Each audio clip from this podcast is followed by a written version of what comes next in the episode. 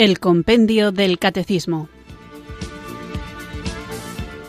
Un programa dirigido por el Padre Antonio López.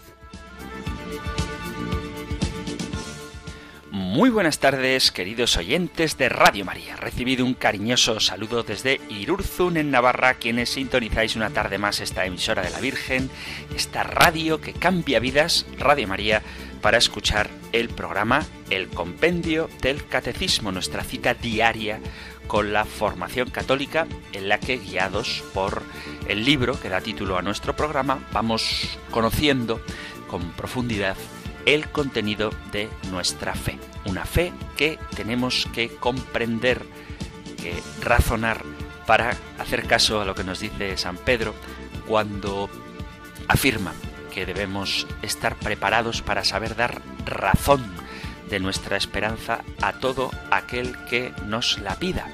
Y una de las cosas que creo que estaría bien que fuera la actitud con la que nos acercamos a la doctrina católica es la del apostolado y el crecimiento personal. Digo lo del apostolado y crecimiento personal porque me doy cuenta, hablando con gente buena, piadosa, católica, que a veces podemos caer en el error de convertir la verdad en un instrumento de batalla, en el sentido de que puede parecer a la hora de debatir o de expresar nuestra fe que lo que queremos es tener razón y que cuando alguien se pone frente a nosotros y nos da opiniones sobre la Iglesia o la doctrina católica que no son correctas, podemos caer, como digo, en esa especie de sensación de que estamos en guerra y que de lo que se trata es de callar al enemigo para dejarle sin palabras y sin argumentos. Y esto, aunque tiene su atractivo, porque creemos que estamos iluminando la verdad y acallando el error, puede suponer la provocación de una actitud de cerrazón con respecto a nuestros interlocutores. Y la norma suprema que debe regir la vida del que trata de defender la fe es, como dice el lema de el Papa Benedicto XVI, la caridad en la verdad. Lo digo porque igual que en el compendio del catecismo y cada vez que nos formamos, tratamos de profundizar en la verdad, el único modo de hacer esta verdad asumible por otros, atractiva para otros, es hacerlo desde la caridad. La caridad de quien quiere compartir la propia vida, no de quien arroja argumentos como si se tratara de piedras, sino como quien abre su corazón y explica con humildad y con gozo, con el deseo de compartir y de dar a saborear al otro la alegría del Evangelio, la actitud de quien con gozo abre su corazón y muestra que su corazón y su cabeza están perfectamente sintonizados gracias a la acción del Espíritu Santo. Hay una de esas preguntas que a veces se hacen en tertulias cuando no sepáis de qué hablar y os apetezca un tema un poco profundo decirle a la gente, ¿a quién hay que hacer caso? ¿Al corazón o a la razón? Y veréis cómo se establece un debate en el que los más románticos dirán que hay que hacer caso al corazón y los más racionalistas dirán que hay que hacer caso a la razón. Y esta dicotomía no es real cuando uno tiene una adecuada formación. ¿Por qué? Porque la formación, y estoy hablando de la formación de la doctrina católica, lo que hace es afectar al intelecto, pero cuando el corazón se fía del intelecto, hace lo que éste le dice. Y cuando el intelecto sabe que el corazón está bien formado, bien alimentado, animado por el Espíritu de Dios, la razón no teme obedecer a lo que dice el corazón. Pero cuando digo corazón no me refiero al emocionalismo, sino a lo más íntimo, a lo más profundo del ser humano, el lugar donde Dios reside. Un Dios, Padre, Hijo y Espíritu Santo, que lo transforma todo. Porque no puede ser, y lo digo razones concretas, no puras especulaciones, que uno esté predicando a un Dios que es amor cuando expresa ese amor de Dios con tintes airados. Eso es una contradicción que hace que la credibilidad del que está hablando caiga por los suelos. Por eso hay que estar muy bien formado, pero hay que estar muy bien enamorado. Enamorado del Señor que se nos revela y enamorado del prójimo a quien Dios quiere revelarse tal vez a través de tus palabras. Por eso todo acto formativo tiene que ir acompañado de la oración y del deseo sincero no de derrotar al otro, sino de atraerle hacia Jesucristo.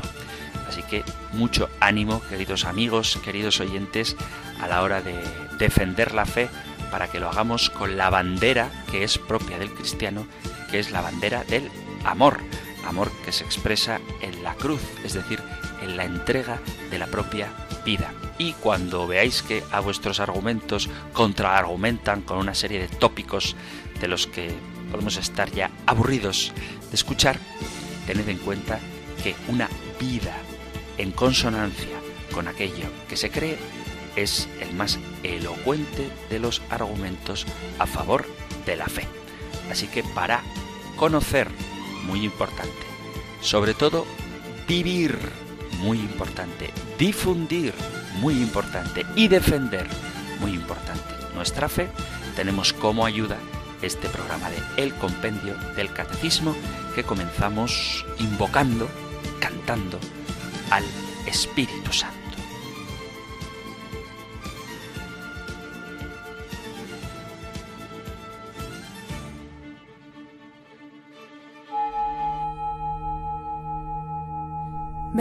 Espíritu, ven Espíritu.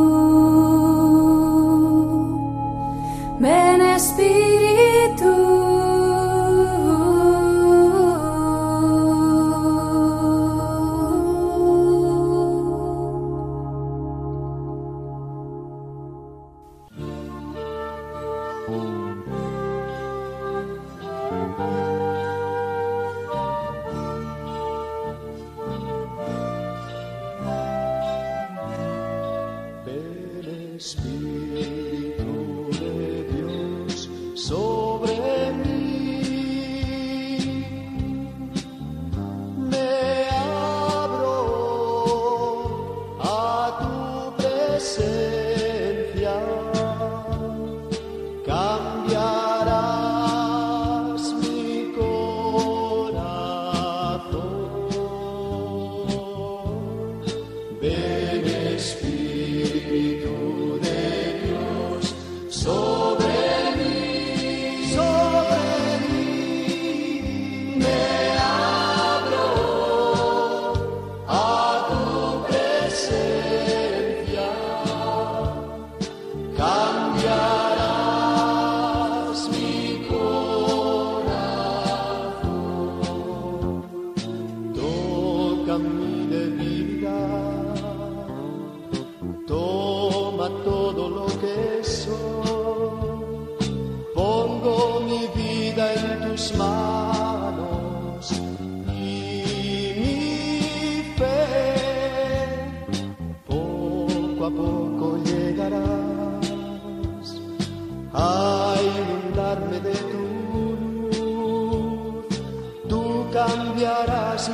side.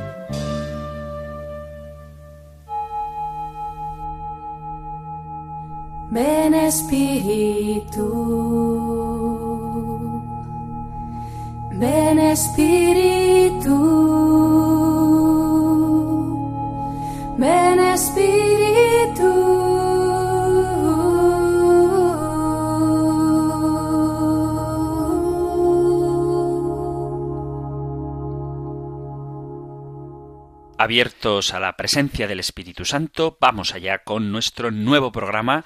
Os recuerdo, queridos amigos, queridos oyentes, que estamos en el capítulo tercero de la primera sección del compendio del catecismo, de la primera parte del compendio del catecismo, donde estamos reflexionando sobre el Espíritu Santo hablamos en un momento de qué significa, qué quiere decir la Iglesia cuando confiesa creo en el Espíritu Santo, a quien adoramos igual que al Padre y al Hijo, porque reconocemos su divinidad, igual que reconocemos la divinidad del Padre y del Hijo, y también en el último programa veíamos por qué la misión del Hijo y la del Espíritu Santo son inseparables, y son inseparables porque en la Santísima Trinidad, aunque son distintos el Padre, el Hijo y el Espíritu Santo, son inseparables. El Hijo nos habla de Dios, el Espíritu Santo nos habla también de Dios y también del Hijo, y para conocer a Jesucristo es necesario el don del Espíritu Santo, porque a veces la sensación de que cuando se habla de la sabiduría que nos da el Espíritu Santo o del conocimiento que nos otorga el Espíritu Santo, puede parecer que nos estamos refiriendo a que hace una especie de aclaración mental y esto no es del todo correcto, en el sentido de que el Espíritu Santo no nos hace más listos. Este es el concepto que a veces parece que se tiene. El Espíritu de Dios no nos hace más listos, lo que nos hace es más abiertos, más capaces de recibir el don de Dios nos hace más capaces de acoger su revelación y de entrar en intimidad con Él. El Espíritu Santo nos habla de la voluntad de Dios, nos ayuda a interpretar las sagradas escrituras, a conocer lo que Dios quiere, nos defiende, nos acompaña, nos guía, nos fortalece, nos renueva, dicho en una palabra que es propia nos santifica. Esto es lo que veíamos en el programa anterior y vamos a continuar ahora con la siguiente pregunta del compendio del catecismo, cuyo contenido más desarrollado encontráis en el catecismo mayor, en el Catecismo de la Iglesia Católica, en los puntos 691 al 693. Vamos a escuchar ahora la pregunta número 138 del compendio del Catecismo. Número 138. ¿Cuáles son los apelativos del Espíritu Santo? Espíritu Santo es el nombre propio de la tercera persona de la Santísima Trinidad. Jesús lo llama también Espíritu Paráclito, Consolador, Abogado y Espíritu de verdad. El Nuevo Testamento lo llama Espíritu de Cristo, del Señor, de Dios, Espíritu de la gloria y de la promesa.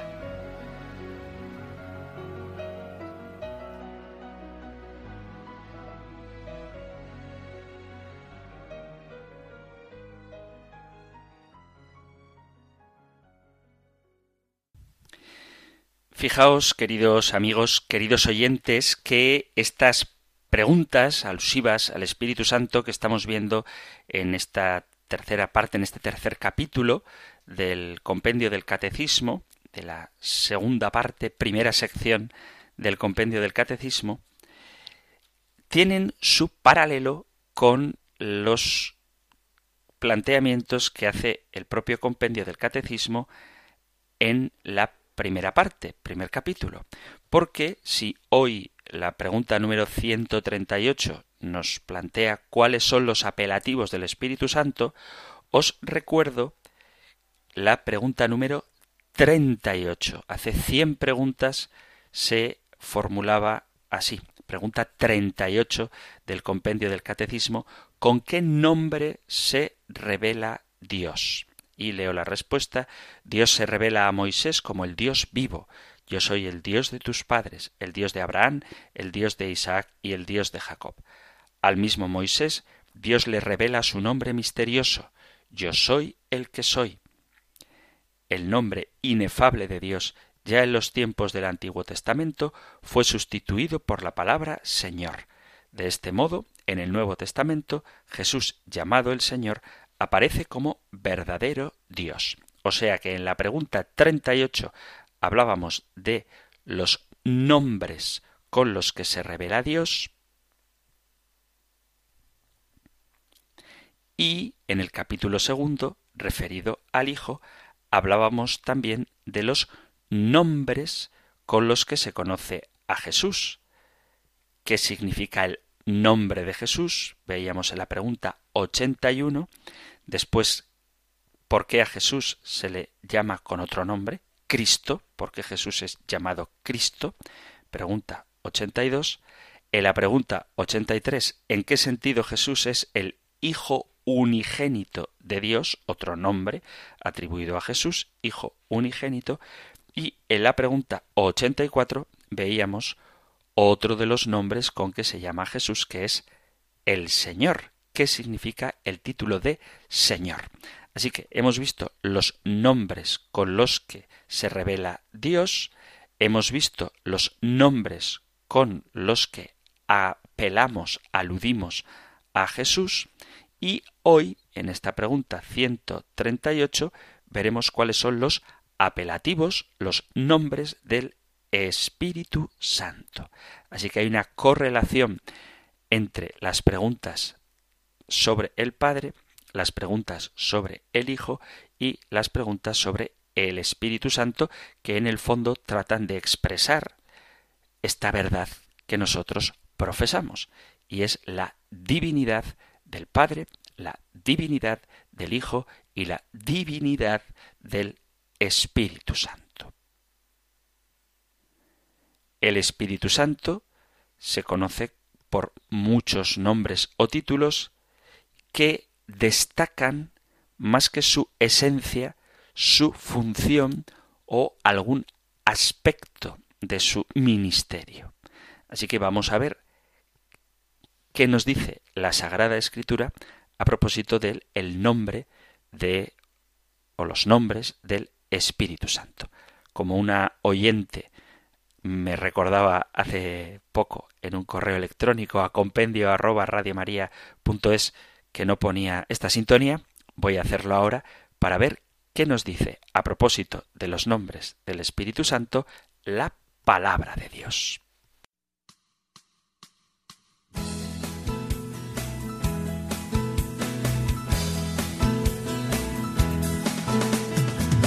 Es palabra de vida, la Biblia es palabra de Dios y es la palabra del pueblo que busca y construye su liberación. Es la palabra del pueblo que busca y construye su liberación.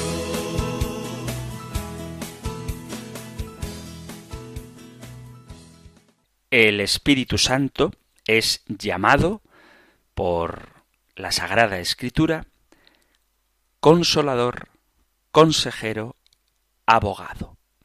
Estas tres palabras, tanto consolador como consejero como abogado, son traducciones de la palabra griega paracletos, de donde nosotros obtenemos la palabra paráclito, que es uno de los nombres con los que se conoce al Espíritu Santo. Cuando Jesús se fue, ascendió a los cielos, los discípulos estaban tristes y angustiados porque habían perdido la presencia física del Señor y Jesús les reconforta prometiendo enviar al Espíritu Consolador, Espíritu Consejero, un Espíritu que les acompaña para que aquellos que pertenecemos a Cristo no nos sintamos solos y podamos dar testimonio de que somos de Cristo. Esta promesa del consolador está ya en el Antiguo Testamento, en el gran profeta Isaías, en el capítulo 11 de Isaías dice así, leo capítulo 11 desde el versículo 1, pero brotará un renuevo del tronco de Jesé, y de su raíz florecerá un vástago. Sobre él se posará el espíritu del Señor, espíritu de sabiduría y entendimiento, espíritu de consejo y fortaleza, espíritu de ciencia y de temor del Señor. Pero es sobre todo en el más teológico y profundo de los Evangelios, San Juan, donde se nos habla de este espíritu consolador.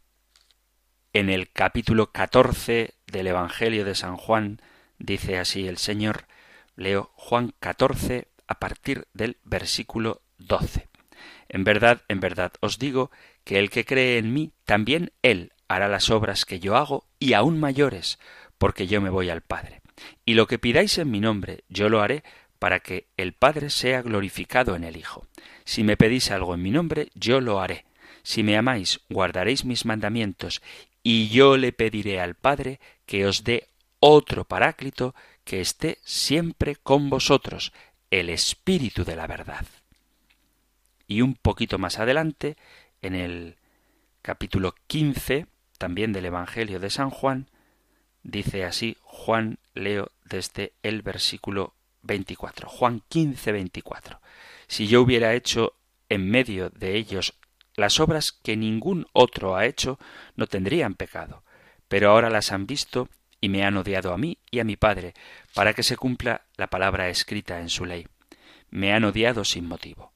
Cuando venga el Paráclito que os enviaré desde el Padre, el Espíritu de la verdad que procede del Padre, Él dará testimonio de mí, y también vosotros daréis testimonio, porque desde el principio estáis conmigo. Otro poquito más adelante, en el capítulo 16 del Evangelio de San Juan, leo capítulo 16 desde el versículo 4.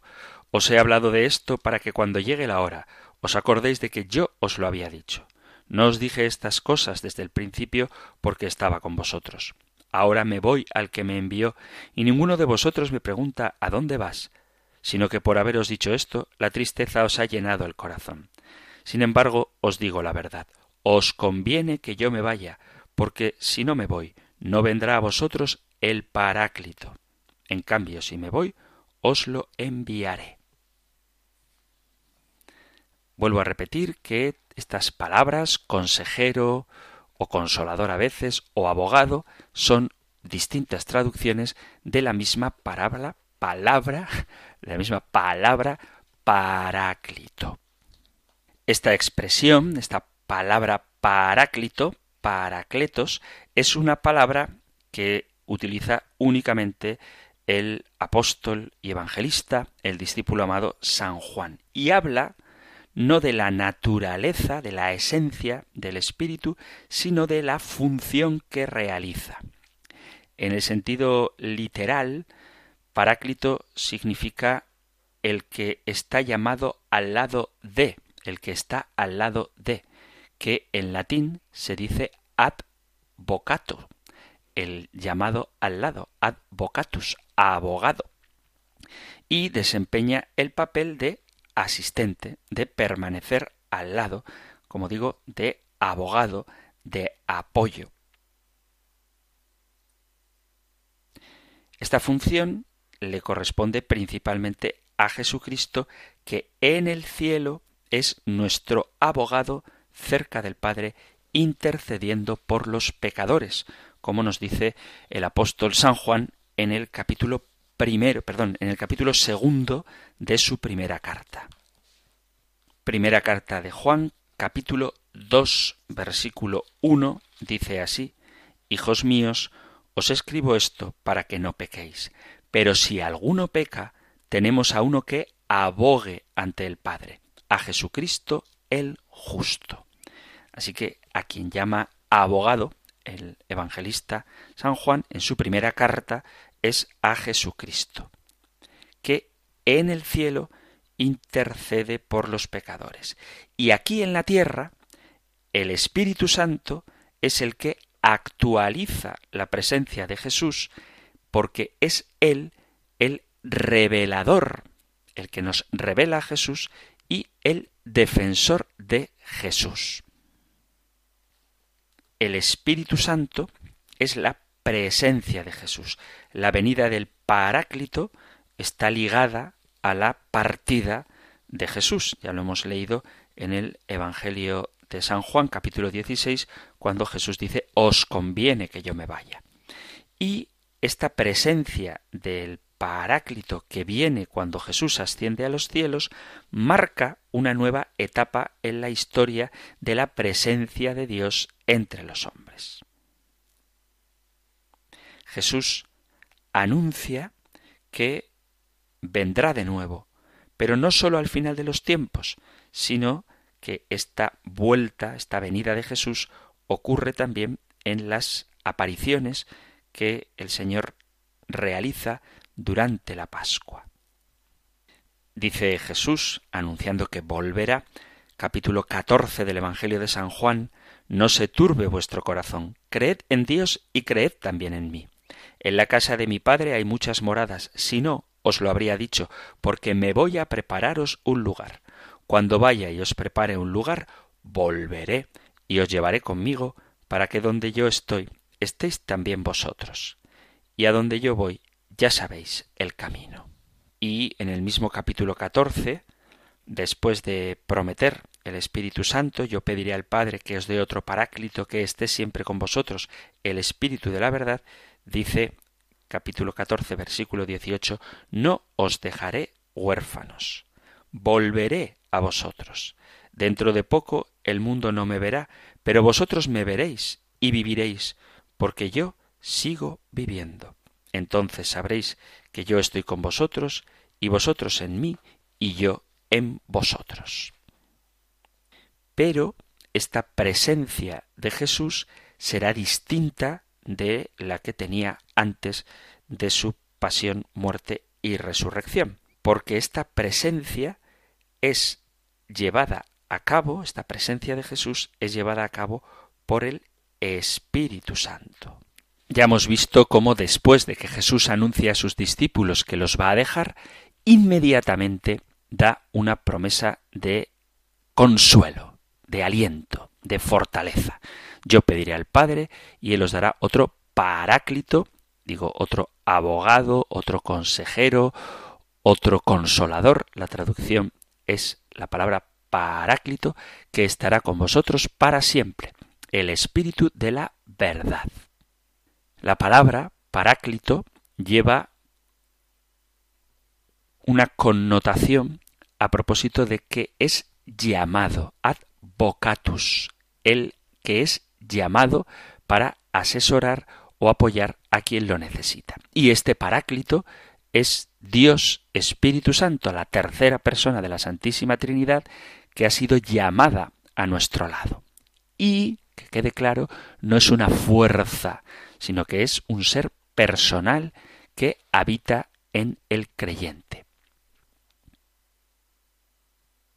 Durante el ministerio terrenal de Jesús, Él ha enseñado, Él ha protegido y ha guiado a sus discípulos, pero ahora se está preparando para dejarnos, o mejor dicho, está preparando a los discípulos para dejarlos y promete que el Espíritu de Dios vendrá sobre ellos y se quedará con ellos, sustituyéndolo en el lugar de la presencia física del Maestro. Jesús lo llama otro consolador, otro pero de su misma categoría. El Espíritu no es diferente al Hijo en su divinidad, porque ambos son Dios. Sería interesante pero lo dejaremos porque nos ocuparía demasiado tiempo, ver cómo en el Antiguo Testamento el Espíritu de Dios ciertamente venía sobre la gente, sobre los profetas, pero luego les abandonaba. Por poner solo un ejemplo, vamos al primer libro de Samuel, en el capítulo 16, donde dice así. Primer libro de Samuel, capítulo 16, versículo 14 dice, el espíritu del Señor se retiró de Saúl y un mal espíritu comenzó a atormentarlo por mandato del Señor. O en el Salmo 50, cuando David, el rey David, pecó, dice que no le quite el Espíritu Santo. Dice así Salmo 51 en la Biblia de la Conferencia Episcopal. Sabéis que los salmos, lo explico otro rato, si no lo he hecho ya, que los salmos están numerados no exactamente igual en todas las Biblias, pero en el Salmo 51 dice así, No me arrojes lejos de tu rostro, no me quites tu Santo Espíritu.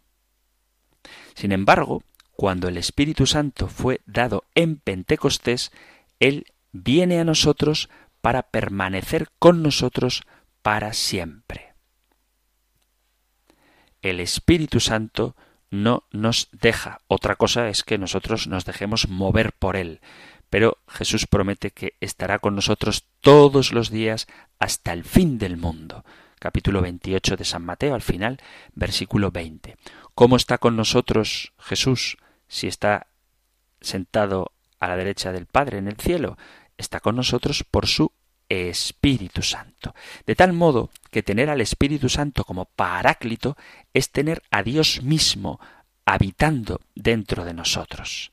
El Espíritu nos enseña la palabra que nos guía hasta la verdad plena, nos recuerda lo que Jesús ha enseñado para que podamos confiar en su palabra. El Espíritu obra en nosotros, por eso le llamamos consolador, para darnos su paz. Así es como Jesús lo dice en el capítulo 20, en el capítulo 14, versículo 27, 14, 27 del Evangelio de San Juan, la paz os dejo, mi paz os doy. No os la doy yo como la da el mundo. ¿Qué tiene esto que ver con el Espíritu Santo? Pues sigo leyendo. Que no se turbe vuestro corazón ni sea cobarde. Me habéis oído decir, me voy y vuelvo a vuestro lado. Si me amarais, os alegraríais de que vaya al Padre, porque el Padre es mayor que yo. Y esto lo dice Jesús justo después de habernos dicho que conviene que Él se vaya para que venga a nosotros el Espíritu Santo. Así que cuando el Señor nos dice la paz os dejo, mi paz os doy, lo que está haciendo es darnos ese espíritu que nos mantiene en paz, incluso aunque nuestros ojos sensibles no puedan ver al Señor. Y también el Espíritu Santo nos consuela cuando nos hace permanecer en el amor de Cristo. Dice capítulo 15 de San Juan, como el Padre me ha amado, así os he amado yo. Permaneced en mi amor. 15, 9, capítulo 15, versículo 9 de San Juan. Como el Padre me ha amado, así os he amado yo. Permaneced en mi amor. Si guardáis mis mandamientos, permaneceréis en mi amor, lo mismo que yo he guardado los mandamientos de mi Padre y permanezco en su amor.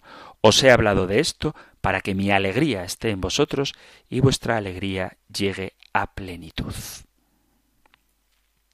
Él consuela nuestros corazones y nuestras mentes con el amor y la certeza de la presencia de Jesús.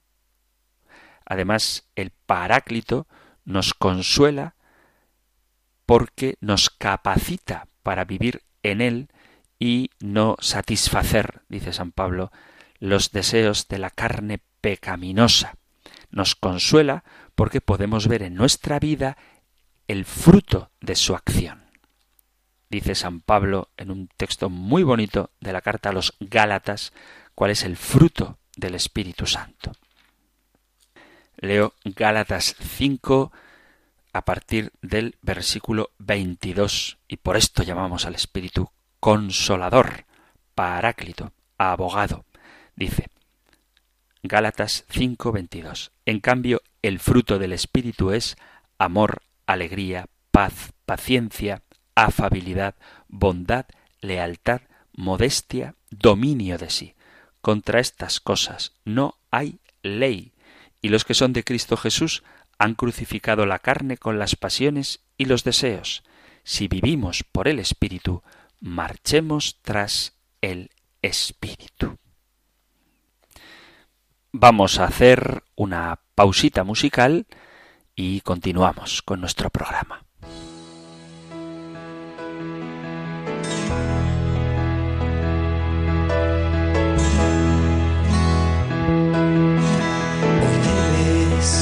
Abrir tu corazón aceptar tu salvación. Hoy deja que el Espíritu te cambie con su amor y cántale esta canción. Hoy cuéntale que quieres ser feliz. Hoy cuéntale quieres sonreír. Si quieres que el Espíritu transforme tu dolor, pues deja que entre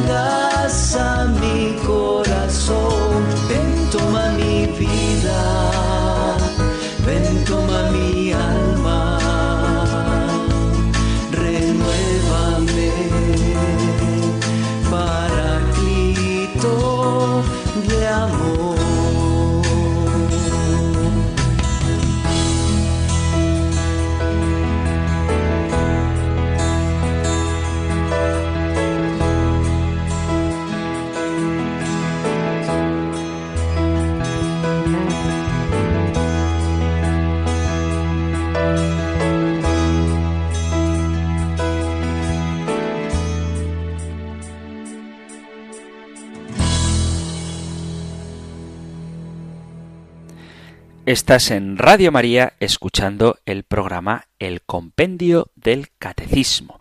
Hoy estamos tratando la pregunta número 138, cuáles son los apelativos del Espíritu Santo y estamos hablando sobre todo de la palabra paráclito, que tiene distintas traducciones como consolador, abogado, el que nos acompaña, el que nos defiende.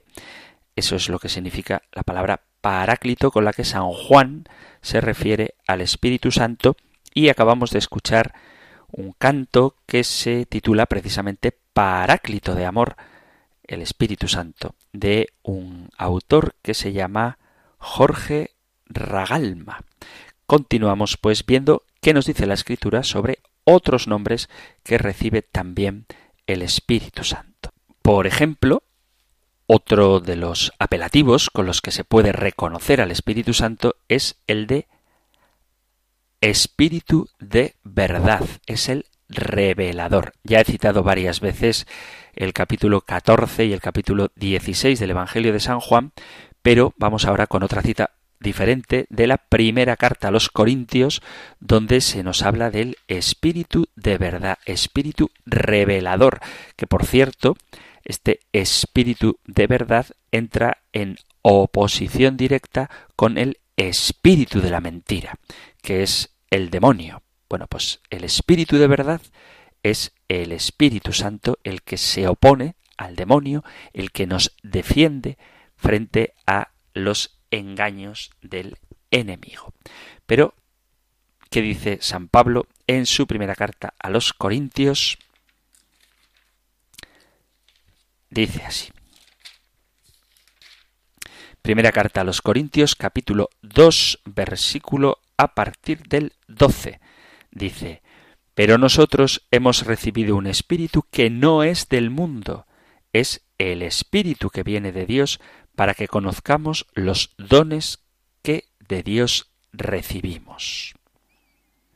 Al demonio se le llama padre de la mentira, príncipe de este mundo, San Pablo nos habla de que hemos recibido un espíritu que no es de este mundo, el espíritu que viene de Dios, para que conozcamos los dones que de Dios recibimos.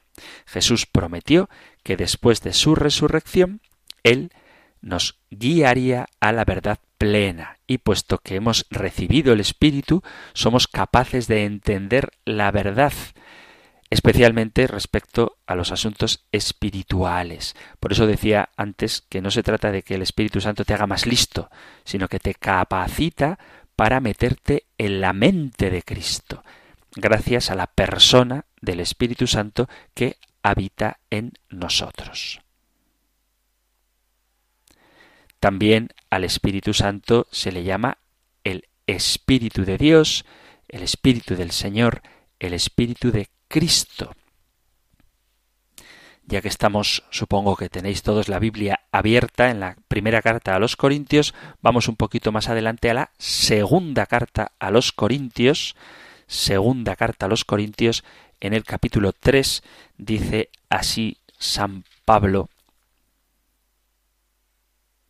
Leo desde el versículo 17. Ahora bien, el Señor es el Espíritu. Y donde está el Espíritu del Señor hay libertad. Aquí San Pablo, segunda carta a los Corintios capítulo 3 versículo 17, dice que el Señor es el Espíritu. En este texto se señala el señorío del Espíritu Santo como ese atributo que se refiere a Dios, que es el Señor, también se le atribuye en la Sagrada Escritura al Espíritu Santo. Muy importante. Este pasaje de la segunda carta a los Corintios, capítulo 3, versículo 17. En la primera carta de San Pedro, en el capítulo 1, versículo a partir del 10, en el versículo 11 en concreto, se habla del Espíritu de Cristo. Dice, sobre esta salvación estuvieron explorando e indagando los profetas que profetizaron sobre la gracia destinada a vosotros, tratando de averiguar a quién y a qué momento apuntaba el Espíritu de Cristo que había en ellos cuando atestiguaba por la anticipado la pasión del Mesías y su consiguiente glorificación. Así que al Espíritu se le llama también Espíritu de Cristo que habitaba en los profetas cuando apuntaban a la muerte y glorificación del Mesías. Y en el episodio del bautismo de Jesús en el Jordán se habla del Espíritu de Dios. Apenas se bautizó Jesús, salió del agua, se abrieron los cielos y vio que el Espíritu de Dios bajaba como una paloma y se posaba sobre él. Evangelio de San Mateo, capítulo 3, versículo 16. Así que otros nombres con los que se conoce al Espíritu es Espíritu de Dios, Espíritu que es el Señor y Espíritu de Cristo. También se conoce como espíritu de vida. En la carta a los romanos, en el capítulo 8, dice así. No hay pues condena alguna para los que están en Cristo Jesús, Pues la ley del espíritu de vida en Cristo Jesús te ha liberado de la ley del pecado y de la muerte. Esto de espíritu de vida significa que el Espíritu Santo es quien produce o da la vida. Él es el que otorga una nueva vida. Cuando recibimos la vida eterna a través de Cristo, el Espíritu nos da ese alimento espiritual que es el sustento de la vida espiritual. Es el Espíritu el que nos da el pan de vida, porque es por su acción que el cuerpo y la sangre de Cristo transforman el pan y el vino naturales en un alimento de vida eterna. Somos salvados por el Padre a través de la obra del Hijo y esta salvación es sustentada, actualizada por la acción del Espíritu Santo. También el Espíritu Santo es Maestro. Él es el que nos guía a la verdad plena. Jesús prometió que el Espíritu Santo enseñaría y recordaría a los discípulos todas las cosas que Él nos había dicho mientras estaba con nosotros. Los autores sagrados, los agiógrafos, los escritores del Evangelio, del Nuevo Testamento y la tradición de la Iglesia, el magisterio, es movido por el Espíritu Santo para recordar y entender las enseñanzas que Jesús nos dio para nuestra formación y la organización de la Iglesia, las doctrinas relativas a Cristo y a la vida cristiana, los pasos que hay que dar para tener una vida santa, la revelación de las cosas que están ahí, pero todavía no estaban del todo desarrolladas, han sido iluminadas, mostradas por el gran Maestro que es el Espíritu Santo. Además, el Espíritu Santo es también el testigo porque Él verifica y da testimonio de que somos hijos de Dios, que Jesús y los discípulos que realizaron los milagros, y cada vez que la Iglesia o un miembro de la Iglesia realiza un milagro que todavía existe, son enviados por Dios. El Espíritu Santo nos da sus dones para que testimoniemos al mundo que Jesucristo vive y que nosotros le pertenecemos. Así dice la carta a los romanos en el capítulo 8, leo desde el versículo 15, pues no habéis recibido un espíritu de esclavitud para recaer en el temor, sino que habéis recibido un espíritu de hijos de adopción en el que clamamos Abba Padre. Ese mismo espíritu da testimonio a nuestro espíritu de que somos hijos de Dios y si hijos también herederos, herederos de Dios y coherederos con Cristo, de modo que si sufrimos con Él, seremos también glorificados con Él. Y otro argumento de que el Espíritu Santo es el testigo lo encontramos en la carta a los Hebreos, en el capítulo 2, dice así, Leo desde el versículo 3, ¿cómo escaparemos nosotros si desdeñamos semejante salvación que fue anunciada primero por el Señor, confirmada por los que la habían escuchado, a la que Dios añadió su testimonio con signos y portentos, con milagros varios y dones del Espíritu Santo distribuidos según su beneplácito. Y en la misma carta a los Hebreos, en el capítulo 10, dice así el versículo 14, con una sola ofrenda ha perfeccionado definitivamente a los que van siendo santificados. Esto nos lo atestigua también el Espíritu Santo.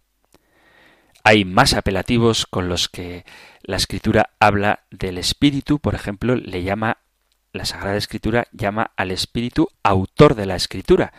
En la carta a Timoteo, por ejemplo, en la segunda carta a Timoteo, dice así.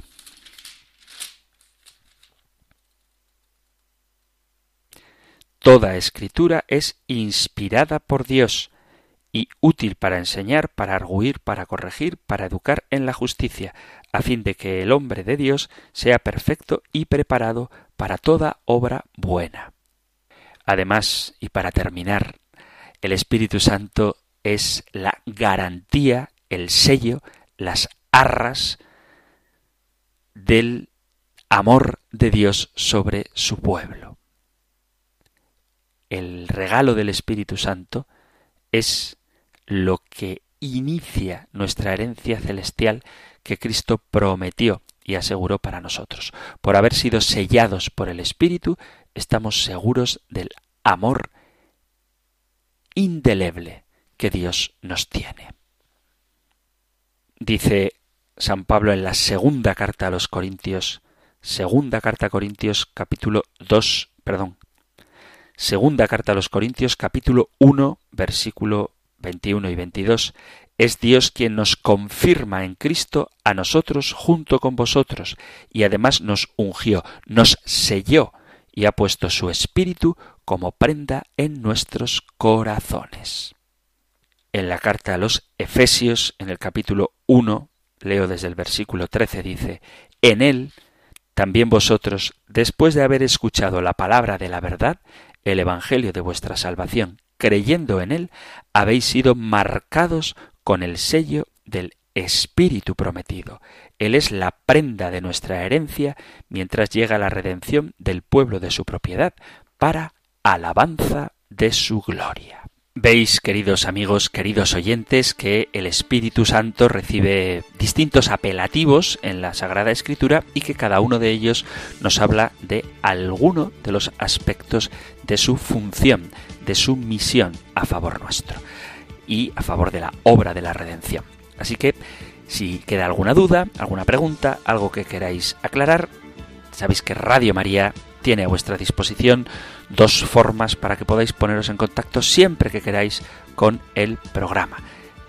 El próximo, el próximo programa, con el favor de Dios, como procuro hacer al menos una vez a la semana, lo dedicaremos precisamente a vuestra participación, a vuestras intervenciones, preguntas, consultas, testimonios, discrepancias, aportaciones, sugerencias, todo lo que queráis compartir con el programa El Compendio del Catecismo en esta emisora de la Virgen aquí en Radio María. Y para hacerlo, disponéis del número de teléfono para WhatsApp 668-594-383, 668-594-383 o la dirección de correo electrónico compendio arroba.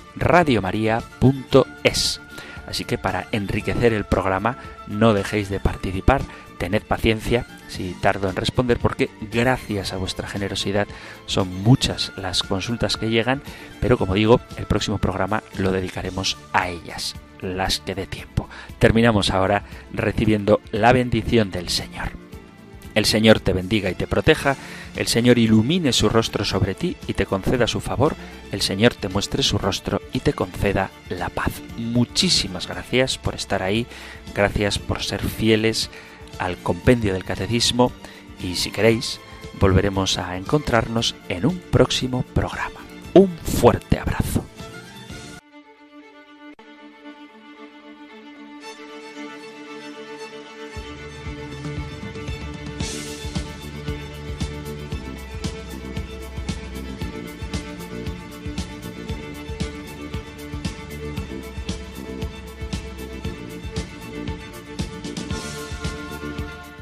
El Compendio del Catecismo. Un programa dirigido por el Padre Antonio López.